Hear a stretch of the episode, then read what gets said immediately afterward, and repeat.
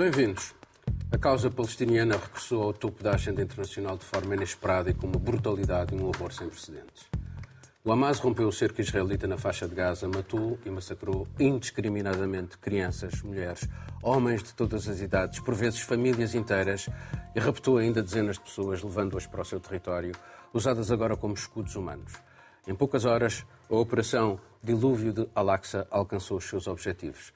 O Hamas obteve uma vitória simbólica, o que permite ao movimento apresentar-se como o campeão da causa palestiniana, com consequências dramáticas em ambos os lados da fronteira. O ataque crava mais um prego no caixão da autoridade palestiniana que Netanyahu e a direita no poder em Israel tudo fizeram para desacreditar nos últimos anos.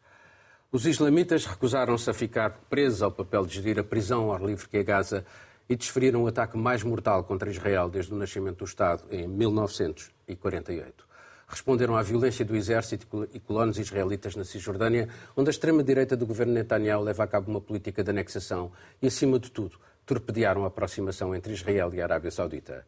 Riad estava a negociar com Washington garantias de segurança e luz verde para o desenvolvimento de um programa nuclear civil em troca do reconhecimento do Estado judaico. Um reconhecimento na sequência de outros países árabes como Marrocos ou Bahrein, mas essa ilusão de uma paz israelo-árabe à custa da questão palestiniana, tornada cada vez menos uma prioridade para os regimes árabes, terminou no último fim de semana. Na vossa opinião, o que é que levou o Hamas a esta ação, Marcelo?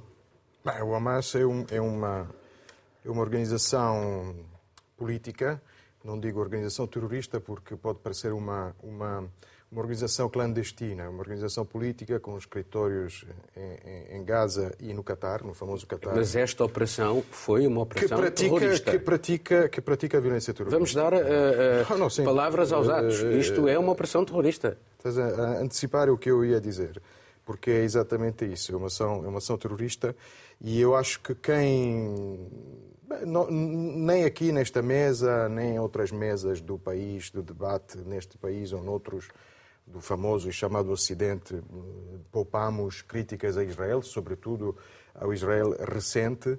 Portanto, quem criticou até agora Israel e com muitas eh, argumentações eh, boas, razoáveis, não tem apenas o direito, tem o dever de, de, de ver outra face da moeda que este, este atentado mostra. Ou seja, que, por exemplo, muitas vezes falamos do apartheid de Israel e de repente esta palavra vulgarizou-se. É, é, verdade, existem relatórios do, do, Human Rights Watch, eh, livros, até no debate político israelita. Eud Barak, por exemplo, acusava Netanyahu de querer transformar o país eh, num apartheid. Mas é preciso recordar, e, este ato lembra-nos disso de forma brutal, que o apartheid histórico, o original, na África do Sul, acabou porque do outro lado estava um senhor chamado Nelson Mandela. E o problema é que aqui, provavelmente, no Ocidente ainda há uma parte da opinião pública ocidental que acha que, que, que do outro lado está um Nelson Mandela e não está, está o Hamas. E, portanto, esta, esta cadeia de, de, de, de violências eh, continua o Hamas não fez. Nos últimos anos, nós falamos muito de outras ações de violência nos territórios ocupados, onde surgiram outros grupos que até pareciam querer ultrapassar o Hamas, que parecia quase ter se institucionalizado na faixa de Gaza, e os próprios israelitas acabaram por por não. Depois podemos falar, obviamente, da classe deixa política. Deixa passar agora ao Miguel. Miguel mas, mas deixa-me só dizer uma Sim. coisa, porque o ataque volta, não foi aos territórios ocupados, foi, foi a territórios onde até existe. Portanto, é mais um ataque ao famoso estilo de vida ocidental de Israel, é mais uma coisa ao estilo bataclano e, enfim, as outras comparações todas foram feitas. Miguel, uh, o que é que achas que pretenderia no final o Hamas, conhecendo, como é suposto que eles conheçam o tipo de resposta de Israel, já tiveram, pelo menos, eh, este será o quinto conflito desde há 20 anos. Bem, o leque de análises a essa questão, o que é que o Hamas pretendia, é muito amplo, muito largo. Vai desde um editorialista como o Friedman no New York Times, que diz que o Hamas fez isto para provocar uma invasão terrestre uh, por parte do exército israelita da faixa de Gaza, e que é exatamente isso que o, o, Israel não deveria fazer agora, e Friedman é um, um jornalista, além de jornalista, também é uh, judeu e escreve para um jornal que é um conhecido, New York Times, que defende muito uh, uma linha americana pró-israelita.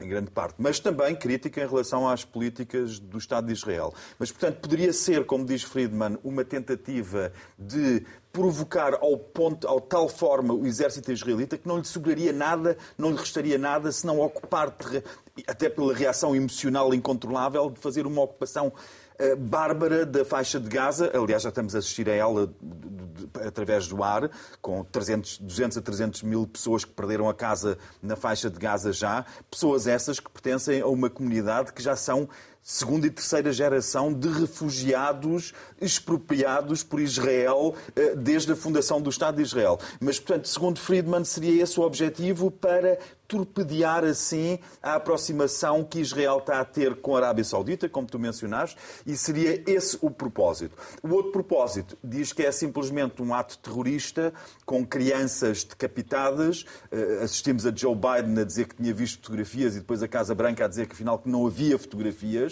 Eh, mas todos os atos terroristas são hediondos. Este, a este, nada se retira de hediondo a este ato terrorista e Infelizmente, é raro os casos, não ponhamos isto só no saco dos, dos islâmicos, é raro o, o, o, Estado, é raro o grupo político que persegue objetivos um, de independência ou de conquista que não recorre a esse tipo de atos. Basta falarmos, estamos em Portugal, pensarmos em 1972 e vir a Amu e ver o ato terrorista que foi perpetrado por um exército oficial, como foi o caso do português.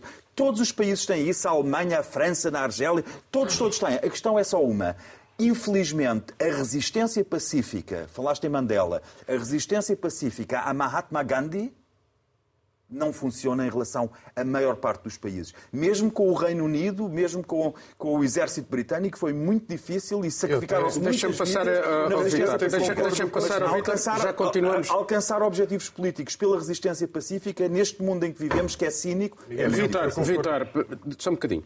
Vitor, que outras opções podia ter Israel a não ser uma resposta de igual calibre, eh, porque há uma dimensão emocional, há um, uh, o impacto terrível na sociedade israelita de um ataque desta envergadura. É verdade que o que se costuma dizer é que terror gera quase sempre terror. Era expectável que Israel pudesse responder à dimensão que se propõe a responder? Certamente que sim. Não existe um Nelson Mandela, como disse aqui o Marcelo, e, uh, e o que se espera naturalmente é que os civis, as pessoas inocentes, não paguem o que é pouco provável, uma fatura de que não têm culpa já absolutamente nenhuma. Pagar, já, e, já estão a pagar, certamente. Ora, deixa-me só trazer aqui a perspectiva e não, africana. Deixa-me só dizer-te uma coisa. E não estão a pagar só agora. Estão a pagar desde 1947. Certamente, certamente isso.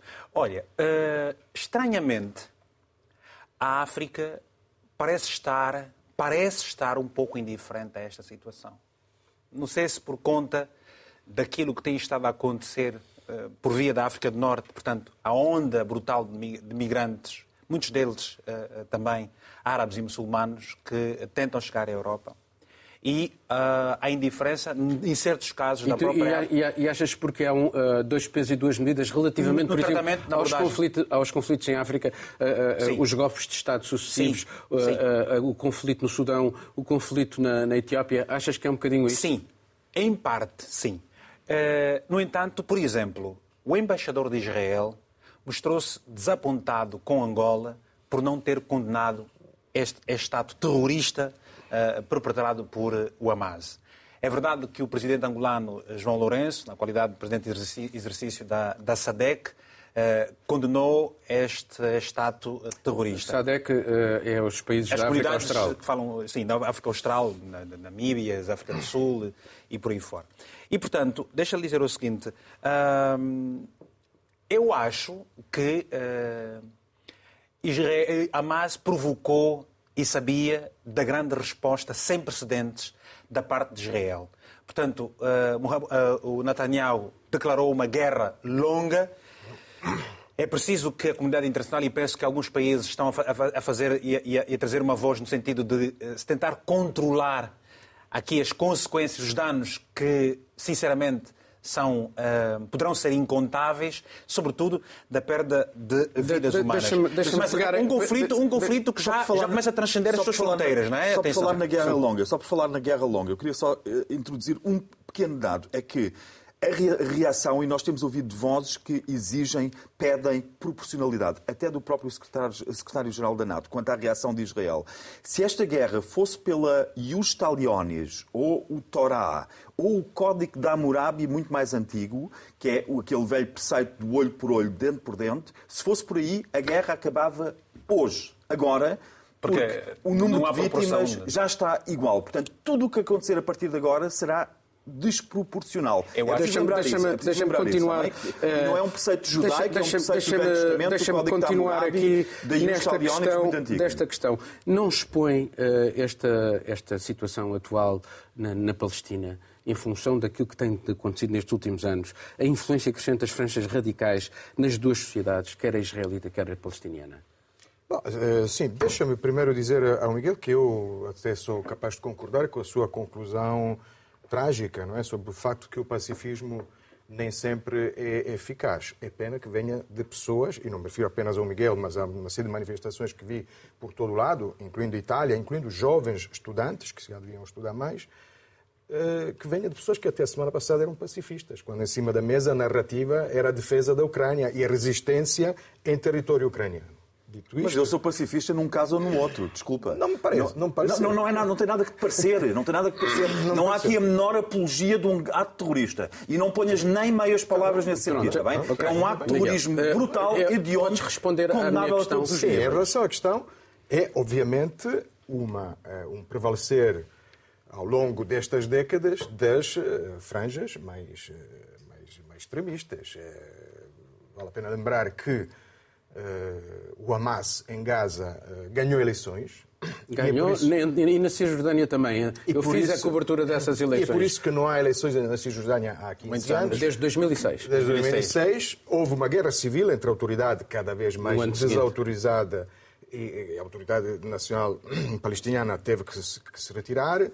Hum, portanto, é uma ditadura que, que, surge através de eleições livres, diretas, eh, com um povo desesperado que, obviamente, vê a única esperança em quem eh, propala a, a, ideologia mais idiota, porque a ideologia do Hamas não é parar aqui porque empatou o número de vítimas. A ideologia do Hamas está na sua Constituição, é varrer do mapa Israel, o Estado de Israel. E, Portanto, e, e, e a extrema-direita judaica território... pensa exatamente a mesma em relação, coisa. Em relação à extrema-direita judaica, esta foi o grande erro. Este, esta de Netanyahu Deixa-me passar é, é um aqui governo para de fanfarrões. Deixa... O senhor Itamar Ben-Gvir, ministro Era, da Segurança Nacional, era, mas continua a extrema-direita no governo. Aliás, Yair Lapid deixa, não entrou... Deixa-me passar, deixa passar ao Miguel. O senhor que devia reformar-se, é, eu desejo-lhe longa vida, mas é pena num, num país onde quem assina uh, acordos de paz é assassinado, é pena que pessoas com esta responsabilidade, pelo menos, não se retirem do. Miguel, do... eu vou pegar nesta questão porque, de facto,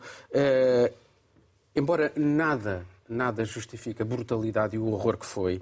Mas isto não é, em certa medida, o resultado também destas humilhações sucessivas tornadas num ressentimento que não passa por parte dos palestinianos. A colonização, a expropriação de terras, o desrespeito dos compromissos internacionais por parte deste Eu acho que o Vítor já respondeu a isso. O Vítor disse que terror gera terror.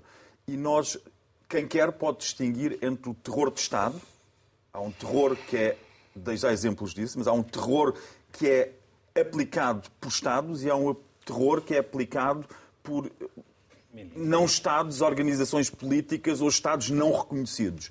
No efeito, tem o mesmo impacto na vida das pessoas, que muitas vezes deixa de ser vida porque são mortos, são assassinados, como foi o caso deste ataque do Hamas. Adultos, homens, mulheres, crianças aparentemente também. Eh, noutros casos, é, é uma morte lenta, com ataques cirúrgicos que vão destruindo toda, toda a vontade de um povo que uh, insiste em, em, em, resistir há muito, muito tempo. Deixa-me só dizer uma coisa. E, e, isto explica para mim porque é que entre os maiores apoiantes deste terror de Estado, no caso caso de Israel, temos países como os Estados Unidos, Canadá, ou a Austrália, são dois grandes, três grandes apoiantes, tem até tem algo a ver com um mito religioso de um cristianismo ligado a um sionismo. É assim uma coisa meio. Mas agora, o facto é que são três países que assentaram a sua fundação no extermínio mais ou menos gradual das populações nativas. Deixa-me- temos os deixa- Estados deixa-me- Unidos, o deixa-me Canadá e passar Vitor, Austrália que fizeram eh, eh, isso. vamos e temos continuar. Israel, que parece que vai pelo mesmo caminho, Vitor, talvez eh, por identificação aquele, mesmo saco. eh, a autoridade palestiniana, a Fatah, reconheceu o direito do Estado de Israel a existir. Eh, assumiu o compromisso de Oslo. E de lá para cá, este governo, particularmente este primeiro-ministro, fez tudo para desacreditar aqueles que se propunham construir a paz com eles. Eh, isto que aconteceu não tem também uma responsabilidade, este desaparecimento, a irrelevância da autoridade palestiniana não tem também eh, a, a responsabilidade de, de Israel? Tem sim, tem, porque tem faltado muita autoridade das próprias autoridades para eh, gerirem determinadas questões muito particulares. Nós estamos perante uma situação nova, nova não, mas eh, há uma geração que tem estado a pagar o que não viveu no passado. Não viveu em 1973, não viveu eh, eh, todos os outros ataques que foram eh, eh, acontecendo ao longo dos últimos 20 anos. Deixa-lhe dizer o seguinte, portanto, até, os próprios, o teu- o próprio acordo de hoje não foi respeitado. E, e- e- as, e as várias potências pouco ou nada fizeram para que se respeitassem esses acordos. Ou seja, o Hamas pretendeu estar exatamente na boca do mundo porque eh, eh, eh, o mundo esteve todo virado e muito focado na questão da guerra na Ucrânia. E, portanto, deixa-lhe dizer que eh, eh, era importante que os diversos acordos, e, e estava a acontecer agora uma coisa muito importante, que era o, o novo acordo com, com, com o- a Arábia Arábia Saudita. Saudita. Quer dizer, poderia mudar a face eh, de toda esta situação, poderia Mas à mudar essa custa face. dos palestinianos. À custa Deixa- dos palestinianos, vamos- que exatamente por isso é que se levantaram, que- para, para mostrar, e de forma com o apoio do Irão, como se diz, fizeram o que se fizeram. Portanto, É, é difícil imaginar que o Irão não tem nada a ver com isto. Vamos continuar. não esse diz que quer apagar Israel do mapa. Vamos É continuar ainda dentro Irão. deste, deste, deste tema. Porque depois do terror, a resposta de Israel, onde se anunciou um governo de unidade nacional e onde ainda se questionam as deficiências dos seus serviços secretos e as insuficiências do seu exército. Uma declaração formal de guerra foi emitida contra o Hamas. Gaza sofre já o seu quinto conflito em menos de 20 anos, desta vez mais devastador do que os anteriores. Esse pequeno território, um dos mais densamente povoados do mundo, estava já sob um severo bloqueio israelo-egípcio. Está agora debaixo de um cerco quase total, sem eletricidade, sem comida, sem gasolina. Estamos a combater animais humanos, disse o Ministro da Defesa de Israel. Locais de culto, prédios de apartamentos, instituições, escolas, universidades, nenhum edifício parece a salvo dos ataques do exército israelita na faixa de Gaza, onde os mortos se amontam às centenas, também civis na sua maioria, e com o Hamas a ameaçar executar reféns sem aviso prévio.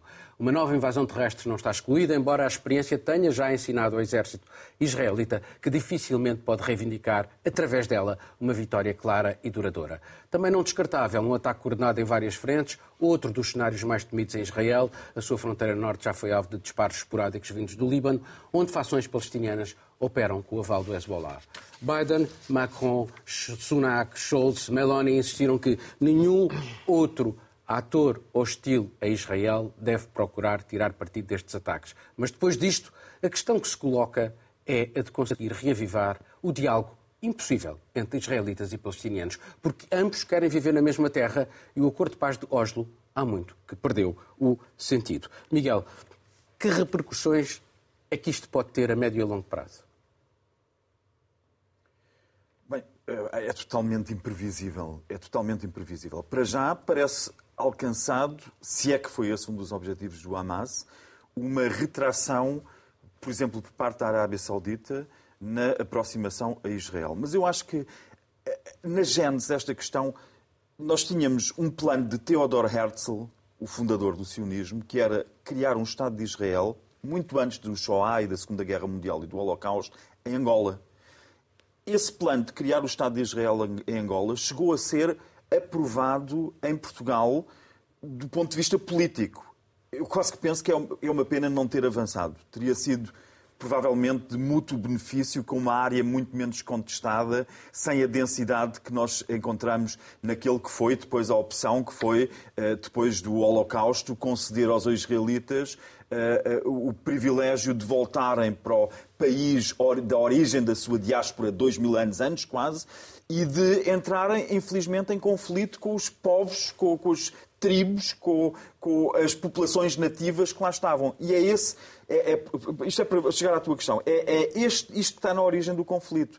É um estranho que volta a casa, passado dois mil anos, há dois mil anos estavam os romanos aqui, os ostrogodos e, e os godos na, na, na, em Espanha, por aí fora, mas voltam passado dois mil anos e começam a reocupar toda uma região onde já existem povos nativos. E esse, esse, conflito está na origem de tudo e por isso é que nós temos países como o Irão que dizem, e, e, eu conheço palestinianos, eu conheço palestinianos, meus amigos na Alemanha, que dizem Israel tem que ser varrido do mapa. E depois tenho amigos, por falar nisso, mais de 100 mil Uh, judeus pediram a nacionalidade portuguesa desde a lei de 2018, julgo, começou a ser discutida em 2015. Mais de 100 mil pediram nacionalidade portuguesa. E eu conheço portugueses que têm ambas as nacionalidades que tiveram em Israel, fizeram lá a tropa e me disseram que os oficiais em Israel, para os ambientar e lhes explicar o que se passava, diziam isto aqui, cá em Israel, é como, nos, como na América. Os palestinianos são os nossos índios. E quando nós vemos este extremo, iranianos, xiitas, sunitas, eh, no Líbano, eh, eh, na Arábia Saudita, todos os povos a negarem o direito à existência de Israel, e depois temos a reação israelita que sofreram o Shoah e o Holocausto a dizerem que têm que varrer de lá para fora toda a gente que põe em causa o seu Estado. Isso. Digamos que é uma receita explosiva sem um processo Isso é viável. Vitor, sem deixa-me deixa colocar uh, Não corremos o risco aqui de ver outra vez o mundo islâmico a ressentir-se de uma desproporcionalidade com o mundo a aprovar, e isto não é um sinal também de que o mundo já tinha esquecido a questão palestiniana, apesar dela ter provocado a deslocalização de milhões, a morte de milhares, desde há muito tempo. com toda certeza. Com toda certeza. E deixa explicar uma coisa aqui relativamente. Por isso é que uh, uh, uh, Israel, por via do seu embaixador, está zangado com Angola pelo facto de Angola não se ter posicionado.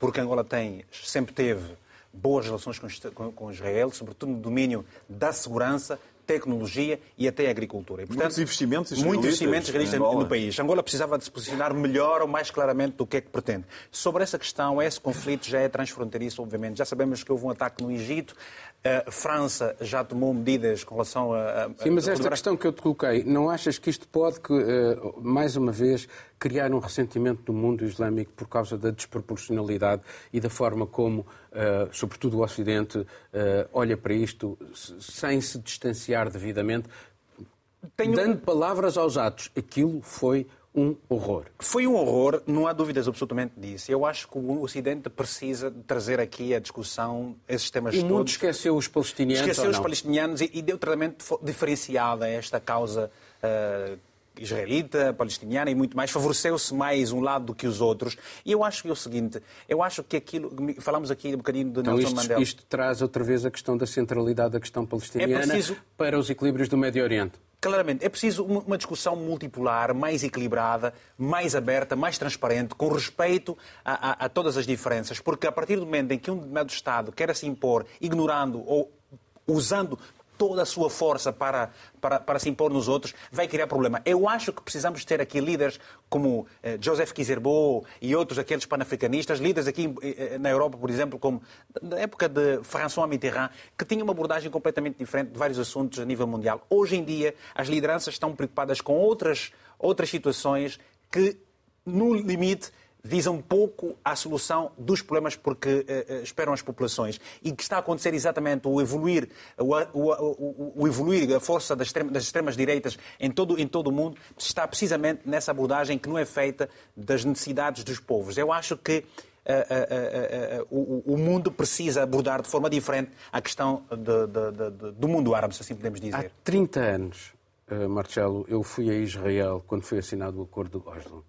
Uh, havia, na altura, forças que, o Hamas rejeitava o acordo de Oslo, uh, o, o, o, Netanyahu escrevia contra o acordo de Oslo. O Netanyahu é um dos coveiros do acordo de Oslo. Ele tinha uma outra estratégia, a estratégia que era também apadrinhada pelos Estados Unidos, apadrinhada por Donald Trump, que eram os tais acordos de Abraão, fazer com que o primeiro reconhecimento de Israel pelos países árabes e depois a questão palestiniana é acabaria por se resolver ou não, mas ela tornava-se irrelevante. Isto não foi... pôs completamente em causa esta estratégia? Mas este foi o grande erro estratégico de Netanyahu e hoje podemos já falar de Netanyahu como de um líder do passado que já, que já fez história e que já, enfim, já podemos chegar a determinadas conclusões. Este foi o grande erro uh, estratégico de Netanyahu. subestimar o perigo de, do Hamas, eh, que, que, era, que, era, uma organização que a própria direita israelita uh, favoreceu, ainda quando era necessário uh, criar divergências dentro da comunidade palestiniana. Uh, precisa... Era a preponderância da Fatah, achavam... que apesar de tudo era um movimento laico. E, eles acharam e, e mais, movimento... mais progressista, socialista, portanto, dentro, da, dentro das linhas do Nasser. Eles acharam, eles acharam que o movimento religioso, a religião e o ópio dos Dividia. povos, e esqueceram-se do que é o efeito do ópio nos povos, e vimos. Uh, e, sobretudo, nos últimos anos, foi este o grande erro estratégico, era, é, foi continuar a apostar na expansão dos colonatos. Isto levou a que uh, usassem uh, o exército, sobretudo naquela frente, porque vimos que estavam completamente descobertos na fronteira com Gaza e, e foram invadidos por terroristas de parapente. Um, Porque e, os militares israelitas não estavam atentos, os militares israelitas estavam Sabes onde é que estavam, sabes onde é que estava, sabes onde é que estava o grosso dos militares israelitas? Na Cisjordânia a proteger os colonos, Exatamente. que são estavam, o fundo de comércio eleitoral estavam do Netanyahu. Do, do, do, dos colonos. Depois sabemos que no, no, no último ano eh, toda a sociedade israelita teve enfim. E há, ainda, e há aquela problema. questão, e há aquela questão de que é? aquele grande jornal israelita uh, citou o, uh, o homem dos serviços secretos egípcios a dizer que tinha avisado que haver qualquer coisa em Gaza. Que depois eles, temos, a, temos, não... temos a questão... só acrescentar não, um dado posso, que eu acho, posso, acho só... que muita gente não sabe quando nós falamos nos colonos na Cisjordânia, mas eu acho que é, é preciso ver que grande parte desses colonos não vão para lá por questões religiosas. Muitos deles são israelitas laicos que nem sequer praticam o judaísmo, vão para lá por questões económicas, porque as rendas, Sim, grande isso... parte, há dados sobre isso, grande parte dos colonos estão Sim, lá por questões é, económicas, é porque na zona de Tel Aviv e arredores é impossível. Mas, Miguel, impossível. E, e, e Netanyahu mas, trabalha com isso. Netanyahu mas, instrumentaliza deixa, isso. Mas, mas lá está. Embora, embora isso seja verdade, o objetivo que presida isso é claro, um objetivo claro, é messiânico, político, messiânico político, do grande Israel uh, e obedece de facto a questões religiosas. Mesmo assim, mesmo assim, mesmo assim da economia volto, é o governo. Volto a dizer, só para completar e também, de certa forma, responder a outras coisas que foram ditas, eh, é preciso sublinhar pelo menos duas coisas, muitas coisas poderiam, poderiam ter sido ditas hoje, ditas hoje, mas é preciso sublinhar que o, os ataques foram em território reconhecido, pelo menos como as chamadas fronteiras de 1967, que são, que são as fronteiras, porque não é verdade que as populações eh, não reconhecem Israel. Israel, neste momento, tem, ou se calhar as populações reconhecem, mas tem uma série de Estados árabes que assinaram desde o Egito na, na década de 70, depois, a Jordânia, depois do Yom Kippur, o Bahrein, todas, todas o Marrocos, o Sudão. E, portanto, tem, foi uma grande vitória diplomática ao longo de, eh, destas décadas com esta uh, falha uh, terrível por, repito, um governo que tratou o governo anterior como um governo de crianças. Eh, Netanyahu disse que este país precisa de adultos. E vimos bom, o que é que adultos, bom, adultos Vamos fizeram. passar para outro tema, porque já estamos há muito. Difícil. E vamos para outra geografia. As eleições legislativas e um referendo na Polónia neste domingo expõem uma democracia europeia ligeiramente amputada. Desde que chegaram ao poder, em 2015, os nacionalistas conservadores do país têm levado a cabo uma política de controle da justiça e da comunicação social que levou mesmo à abertura de vários processos contra Varsóvia por parte da União Europeia. Para se ter uma ideia, na televisão e rádio pública prevalece uma visão binária. O governo é bom, oposição é má. E no campo da propaganda, todos os golpes parecem ser possíveis. Da exigência de reparações da Segunda Guerra Mundial à Alemanha à colagem do líder da oposição como um serviçal de Berlim e de uma União Europeia descrita como uma espécie de quarto Reich. E nem os ucranianos escaparam. A amizade e a solidariedade deu lugar à crítica e às ameaças. O governo combina ainda a eleição com um referendo onde a imigração e soberania do país são tema. Com isso, conseguiu desbloquear um fluxo de dinheiro público para mais campanhas publicitárias. Quanto à economia, ela favorece os nacionalistas conservadores, vangloriam-se, com razão, de um nível de vida que já ultrapassa o de Portugal e da Grécia. Ainda assim, o PIS já não é o que era e as sondagens não lhe garantem a desejada vitória. Provavelmente vai precisar de um parceiro de coligação que pode passar por um movimento de extrema-direita. Marcelo, pode a União Europeia fechar os olhos a uma campanha tão desequilibrada? Não, não pode, não fechou, enfim, fechou pelo menos um, não fechou os dois. Gostei da tua definição de democracia ligeiramente amputada. Se eu fosse estratega da comunicação do PIS, diria agora é preciso acabar uh, a cirurgia, acabar a amputação, porque a, o, grande, o grande problema é que o que é que acontece à, à democracia polaca uh, se uh, esta maioria, ou até uma maioria com um aliado ainda mais à direita, porque os países governam-se sempre... Anti-aborto, anti-União Europeia, anti-apoio à Ucrânia. Que é a Confederação, a Liberdade e a Independência. Um, os países, no com fundo. 14% de intenções de voto. Têm 14, 14%. entre 9 e 14%. Mas uh, com, com, com um nível de. um limiar mínimo de votos que para as coligações é de, é de 8% e para os partidos 5%. Digamos que é a esperança dos, dos liberais e com certeza de, de, da União Europeia, que obviamente torce por Donald Tusk, da, da, plataforma cívica, e da, que, que, é o partido principal de uma coligação liberal. Coligação Se as sondagens votarem, não tem grande hipótese. É, existe uma hipótese não grande de, de, uma geringonça liberal. O problema é que os próprios liberais na Polónia estão separados, porque existe um partido, uma terceira via, que é o Partido Liberal, que não aderiu, que não aderiu à coligação, assim como existe uma esquerda que, que, que, também se, se, candidata sozinha, mesmo sendo um dos líderes, um ativista LGBTQ, que evidentemente não considera uh, prioritário ganhar a todo custo as eleições. Também sabemos pela Hungria, pela experiência húngara, que as grandes coligações contra um partido ou contra um homem só não funcionam. Vamos ver uh, o, que é que, o que é que a Polónia traz. Uh, Miguel, o que é que isto diz da União Europeia, considerando a desigualdade do acesso aos meios de comunicação social e a alteração às regras eleitorais, que é uma coisa extraordinária no referendo? Quem não aceitar votar no referendo é referenciado. A União Europeia eh, tem de fazer vista grossa porque neste momento tem assuntos mais prementes, como por exemplo manter tranquila a Polónia, que recebeu mais de um milhão de refugiados ucranianos. E, e também foram, essa, usado, também foram essa, usados pelo PIS como arma de arremesso. Polónia é essa que era contra a redistribuição de refugiados dentro da União Europeia. Portanto, agora nem sequer pode reclamar que sejam distribuídos. E, aliás, como, como eh, mencionaste, eu ia fazer o mesmo, esta Confederatio, que, eh, eh, que, que é totalmente contra o apoio à, à Ucrânia, completamente contra o apoio à Ucrânia.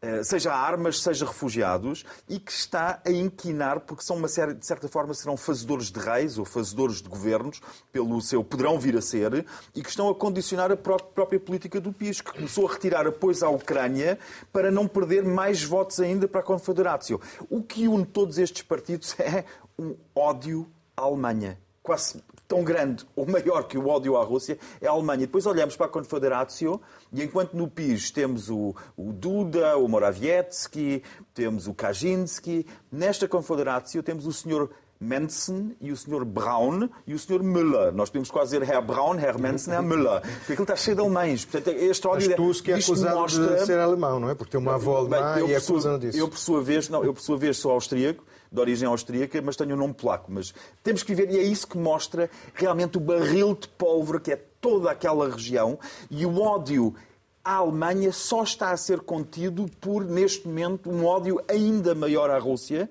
Mas temos aqui, de facto, sobretudo com o alargamento da União Europeia, tu começaste a perguntar pela União Europeia, que está a perder as rédeas a países como. está a perder as rédeas de uma União Europeia por causa de países como a Hungria, como a Polónia, provavelmente como a Eslováquia também, com Bratislava lá com, com, com, com o Sr. Eh, Fico, e, e, temos uma série de outros países na calha para puxarem a Europa muito para a direita, passar, mais ainda do que ela já está com passar aqui para o Vitor, líder que é a para fecharmos aqui esta a Federica a da Prússia da, liderar as da Polónia.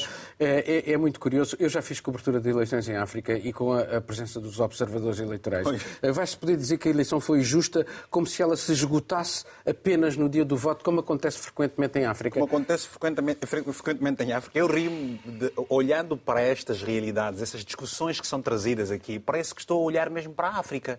Portanto, a, a Europa, a Europa é para a África. Eu acho que isso é um bocado um insulto para muitos países africanos. Desculpa lá, Vitória, não, muito Quer dizer, é assim, deixa-me ver para a coisa, porque são coisas que se verificam nas eleições aqui que não eram expectáveis de acontecerem em, em países com em, em sociedades altamente democráticas, não é? Portanto, Ou que deveriam ser. Ou que deveriam ser. Portanto, e, já foram. e um bocadinho e um bocadinho do que acontece hoje com o mundo é precisamente esta falta de exemplo que se perde de quem nós esperávamos sempre um exemplo completamente diferente.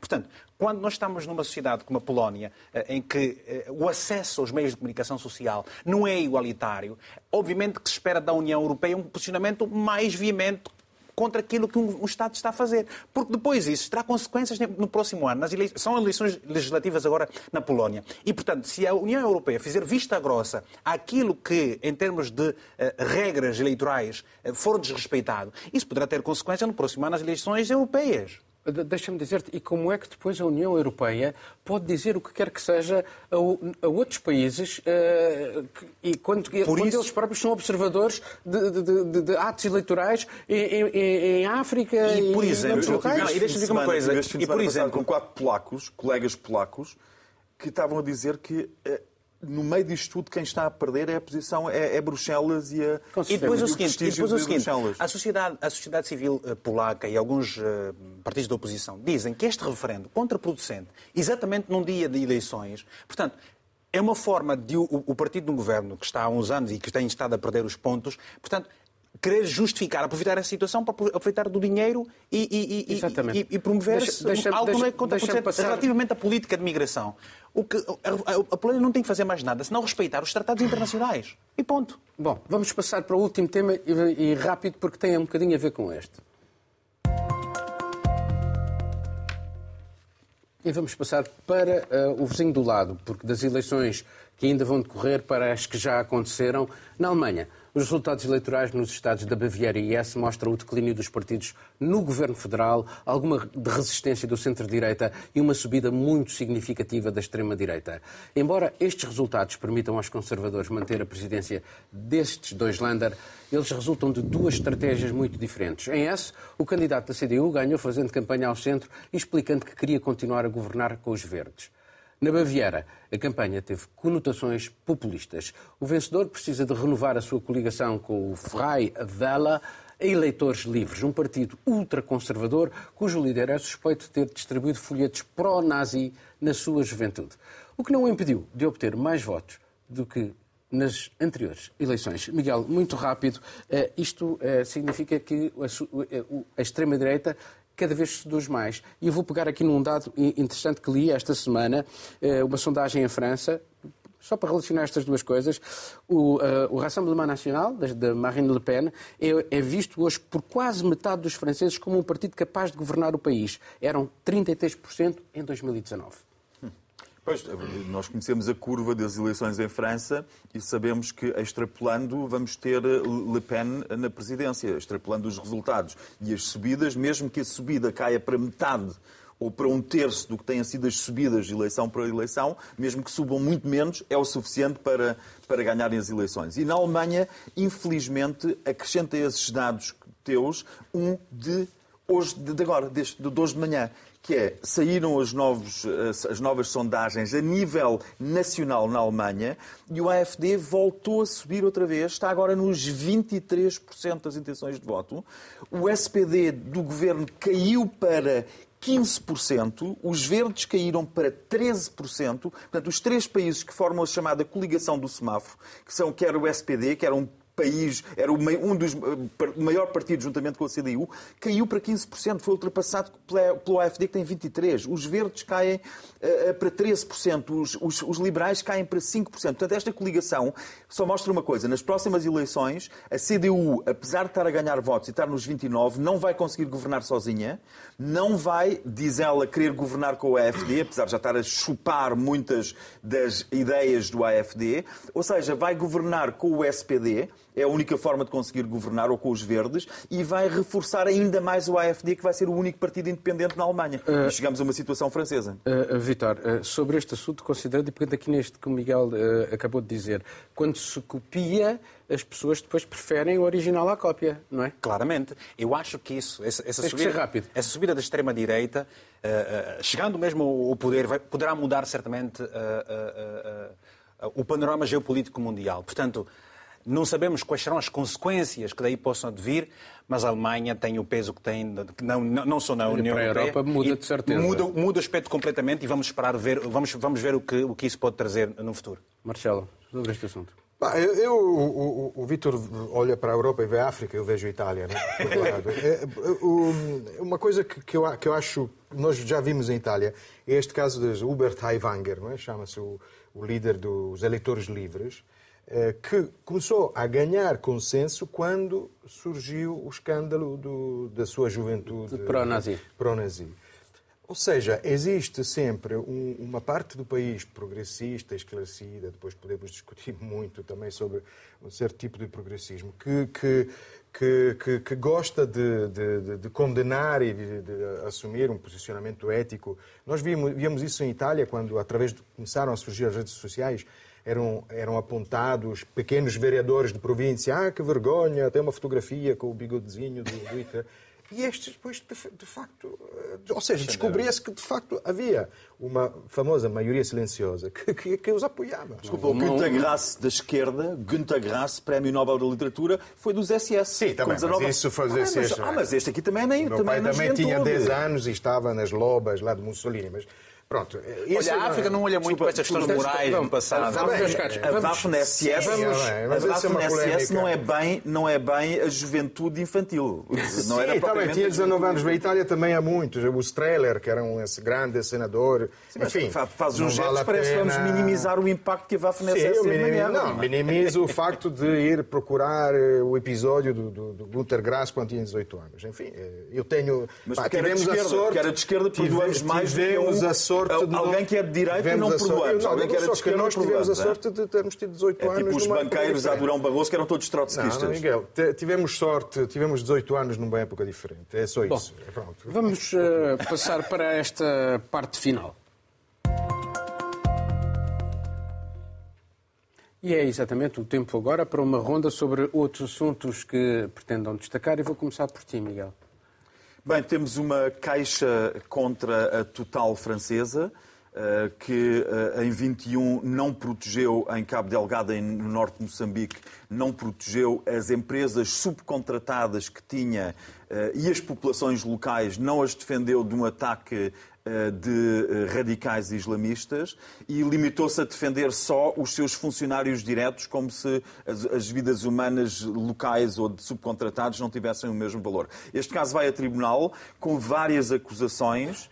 Eh, Entre elas de abandono, eh, de recusa de prestar auxílio, tendo chegado ao ponto de serem recusados a fornecer combustível para, quer querosena, para eh, meios aéreos que iam resgatar civis. Portanto, é uma, uma multinacional no seu pior, neste caso uma francesa, talvez esse o único aspecto que nos possa surpreender, porque era de suposto terem aprendido um pouco com a história mais recente no norte da África e não aprenderam aparentemente nada e agora esperamos que os queixosos, que infelizmente não são moçambicanos, não são, os- terão sido mortas mais de mil pessoas também neste atentado terrorista por islâmicos radicais e, e- e quem está a, a- reclamar indenizações são britânicos, sobretudo, e subcontratados de nacionalidades europeias. E da Marcelo. África do Sul. Continua para mim a lista dos Nobel, dos prémios Nobel, é o Nobel da Economia para a historiadora económica norte-americana Claudia Golding e os seus estudos sobre desigualdade de género. Ela estudou as causas do diferencial de rendimentos entre homens e mulheres ao longo de, de dois séculos, portanto são, são estudos totalmente inovadores. E é uma crítica que normalmente se faz ao Prémio Nobel da, da Economia, quando, porque cada vez mais se dá prémios a, a historiadores da economia. Faltam ideias originais, provavelmente porque as ideias já estão todas em cima da mesa. Mas este é um caso em que realmente podemos aprender da história. O que, o que se pode eh, concluir, resumindo muito os estudos de, de, de Claudia Golding, é que a grande diferença está na escola, está nas opções eh, educativas de, das mulheres já em crianças. E, e, portanto, a escola é o, a grande ferramenta para reduzir estas divisões, estas divergências. Vitor.